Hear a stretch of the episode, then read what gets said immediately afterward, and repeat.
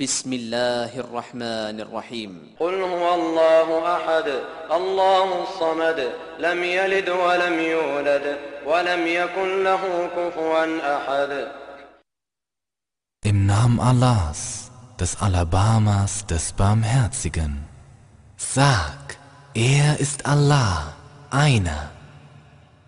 Allah, der Überlegene. Er hat nicht gezeugt und ist nicht gezeugt worden. Und niemand ist ihm jemals gleich.